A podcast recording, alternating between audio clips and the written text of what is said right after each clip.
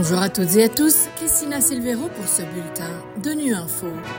Au menu de l'actualité, seul un quart des convois d'aide humanitaire sont arrivés à destination au nord de Gaza. Au Sahel, pour lutter contre la souffrance des populations, l'ONU appelle à lutter contre le terrorisme. Enfin, retour sur le réseau des écoles associées de l'UNESCO.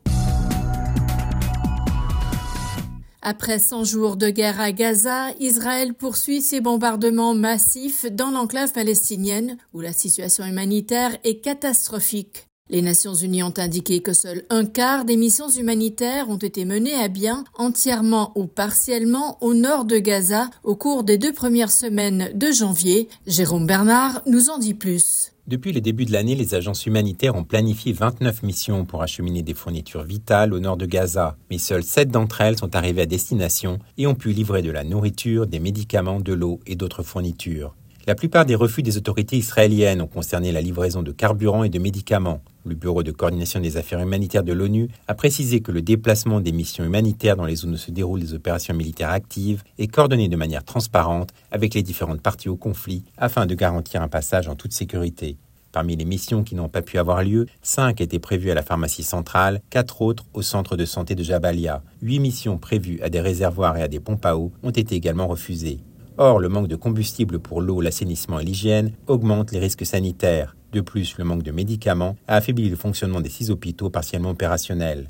Dans ce contexte le secrétaire général de l'ONU a alerté lundi sur ces restrictions. Antonio Guterres a rappelé que l'ombre de la famine plane sur la population de Gaza, de même que les maladies, la malnutrition et d'autres menaces sanitaires. Surmonter le défi du terrorisme doit être la priorité des pays de la région du Sahel si l'on veut y améliorer la situation humanitaire et répondre aux souffrances des populations affectées. C'est le message qu'a porté récemment devant le Conseil de sécurité le représentant spécial du secrétaire général pour l'Afrique de l'Ouest et le Sahel, Leonardo Santos Simao, qui estime que l'ONU peut aider les pays à combattre le terrorisme. On écoute ses précisions apportées lors de son récent passage dans nos Nous avons fait un appel au Conseil de sécurité et même dans nos entretiens avec d'autres entités pour la nécessité d'augmenter le soutien humanitaire dans la région. Il y a un nombre croissant déjà un besoin de soutien humanitaire d'un côté, mais on voit aussi qu'il y a une diminution des apports humanitaires. Il faut donc changer cette situation, particulièrement à ce qui concerne des femmes et des enfants. Mais la solution pour les questions humanitaires, c'est la lutte contre le terrorisme. C'est pour cette raison que nous avons partagé avec le Conseil, à notre avis, la principale priorité pour la région, c'est le combat contre le terrorisme. Parce que le terrorisme, c'est la cause principale de toutes ces souffrances des populations de la région. On peut euh, continuer à, à mobiliser les États membres à faire leur contribution vers l'augmentation de soutien humanitaire dans le pays.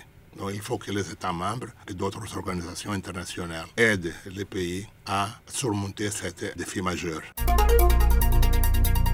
Le réseau des écoles associées de l'UNESCO, créé en 1953, rassemble aujourd'hui 12 000 écoles dans 182 pays autour d'un objectif commun, construire la paix dans l'esprit des enfants et des jeunes. Par le biais d'actions concrètes, les écoles membres œuvrent en faveur des idéaux de l'UNESCO, parmi lesquels est venu s'ajouter le développement durable, comme l'explique Alexandre Navarro, secrétaire général de la Commission nationale française pour l'UNESCO. Il est au micro de Kenan et Morgan, jeune reporter de notre partenaire Eco-Radio du Collège français Vincent Van Gogh, membre du réseau. Nous avons vu un encouragement à la création de jardins éco-responsables dans les établissements scolaires et je pense que dans les années à venir, cette pratique qui a permis également d'une meilleure compréhension de la biodiversité, de la qualité de l'alimentation de façon générale, et donc aussi un meilleur positionnement au sein des différents tissus urbains. Et donc là, on pourrait effectivement évoquer une des perspectives qui serait à développer dans le réseau des écoles associées. De nombreuses écoles associées ont créé ce type de dispositif de jardin éco-responsable, et ça serait vraiment des initiatives à développer encore davantage sur les prochaines années. Donc ça représente, je dirais, ce vaste champ d'histoire et d'engagement, que ça soit par des projets au sein des écoles, par des pédagogies qui sont innovantes, mais également par l'implication de ces écoles dans le travail programmatique de l'UNESCO.